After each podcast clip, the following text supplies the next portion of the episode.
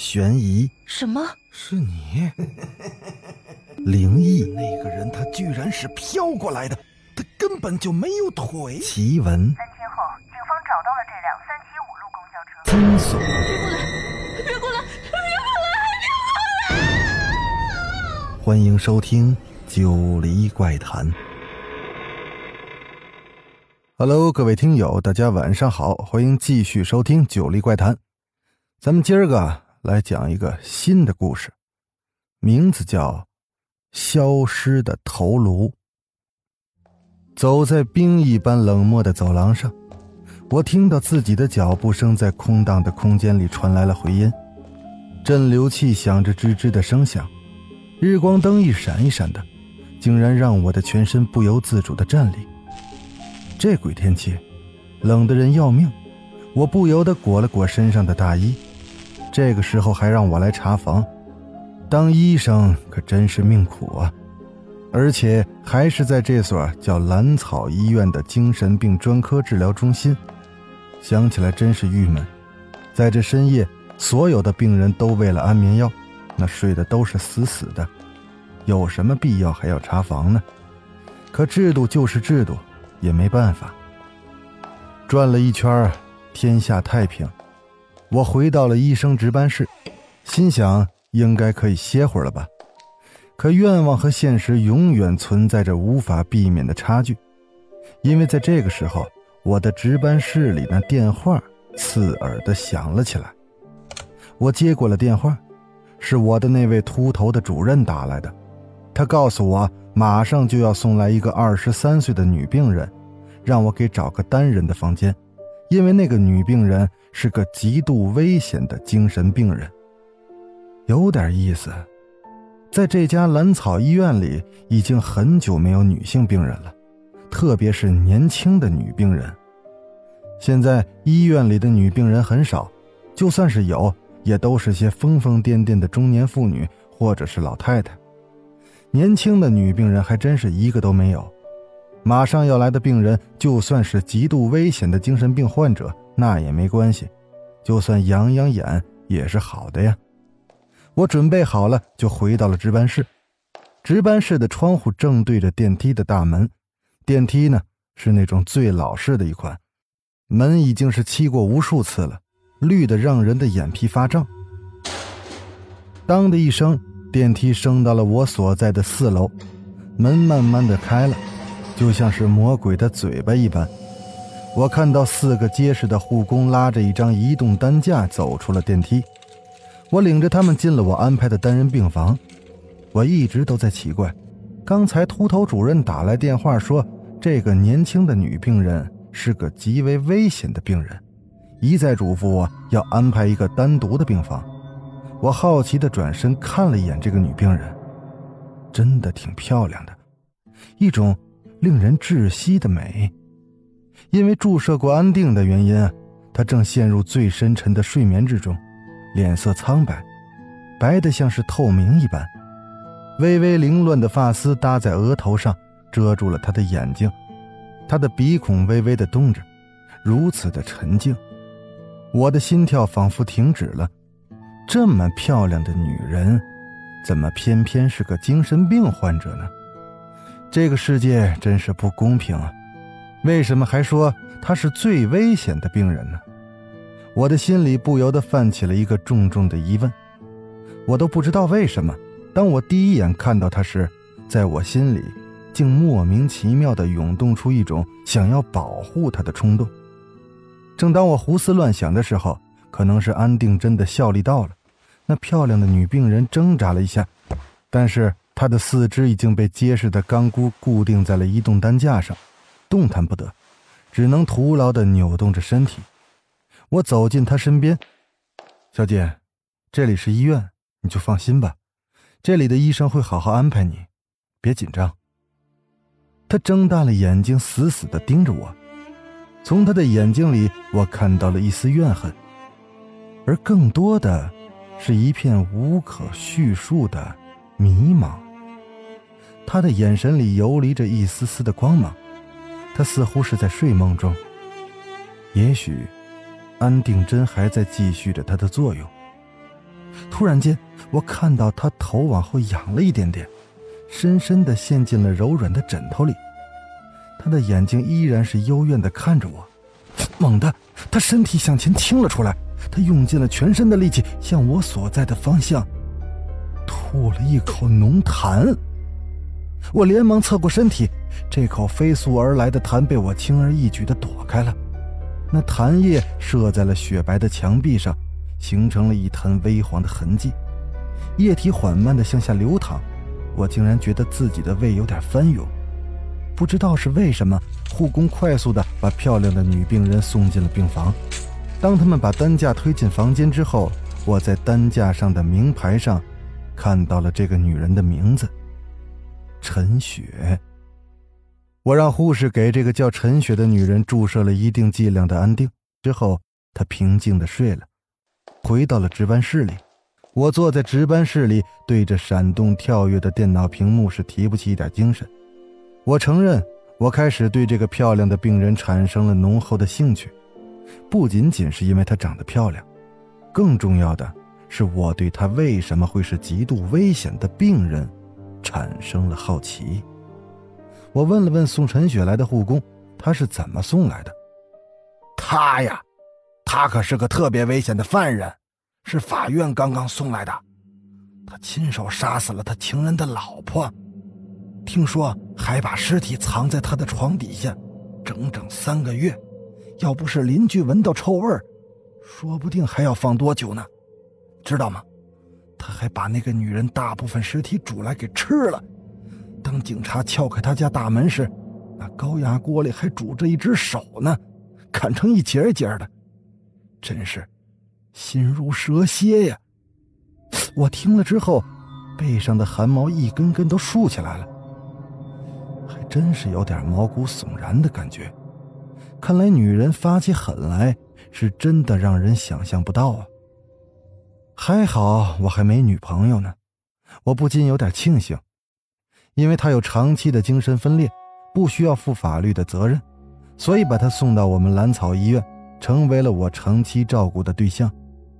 这样也好，在精神病院偶尔看到一个漂亮的女病人，虽然她是个危险的病人，但无疑也是可以算是一道亮丽的风景线，调剂调剂我这单调的眼球。时间就这么一天天的过去，一转眼已经一个月了。天气渐渐有点凉了。当我在医院的空地上看到第一片落下的梧桐树叶时，我才知道，原来是秋天到了。在药物的治疗下，陈雪的病情有了一些好转。我也每天下午推着绑着她的轮椅在空地里晒着太阳。每次她都是什么都不说，只是这么默默地看着她手掌那一条条的纹路，思想在空旷的思维里四处乱窜。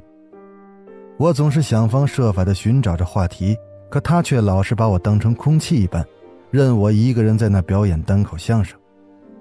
发工资的那天，我想给陈雪送件礼物，我偷偷看了她的档案，再过几天就是她的生日了，我想给她来个惊喜，尽管在她眼里并没有我。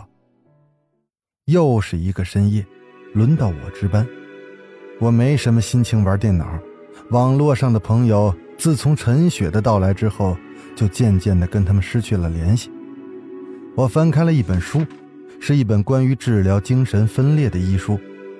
打从心里说，我是个敬业的医生，我是真的想治好陈雪的病。当然，在我的私心里，同样的存在着想要亲近她的想法。不知看了多久，也许两个多小时。也许四五个小时，我的眼睛有点发酸了。我合上了书，闭上了眼，自己做起了眼睛保健操。突然，一个悠悠的声音在我耳边响起：“现在几点了？”我抬起头，在值班室发药的小窗口外，站着一个女人。因为是逆光的原因，我看不清楚她的脸，只觉得这身影很熟悉。我条件反射的看了看手机上的时间，呃，四点半了。那个女人哦了一声，就转过了身。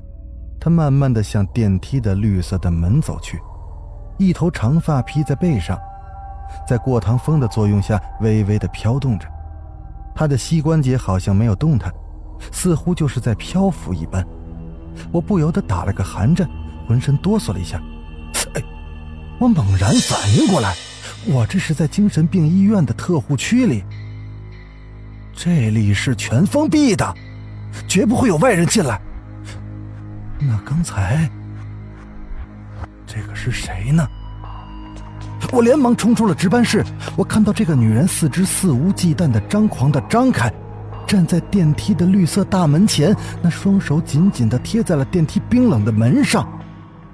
我跑到了她的身后，拍了拍他的肩膀。当我拍到他的肩膀时，我听到从他的嘴里传来了。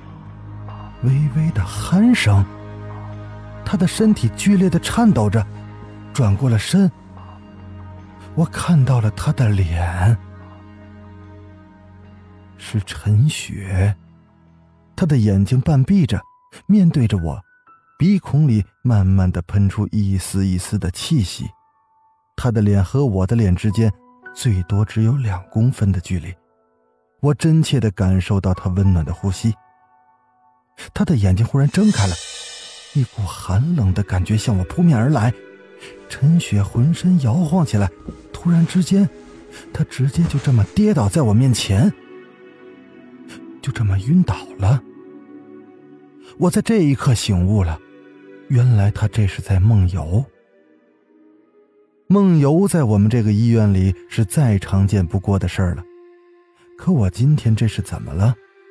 脑子里浑浑噩噩的，梦游的病人是绝对不可以把他叫醒的，这样会加重他的病情。我连忙抱起了陈雪，送回了他的房间。我推开了他病房的木门，把他放平躺在他的床上。他的屋里没开灯，透过了铁质的栏杆，月光像纱一样铺在了他的身上。陈雪的胸口不停的有节奏的起伏着，脸上略微泛着一点潮红。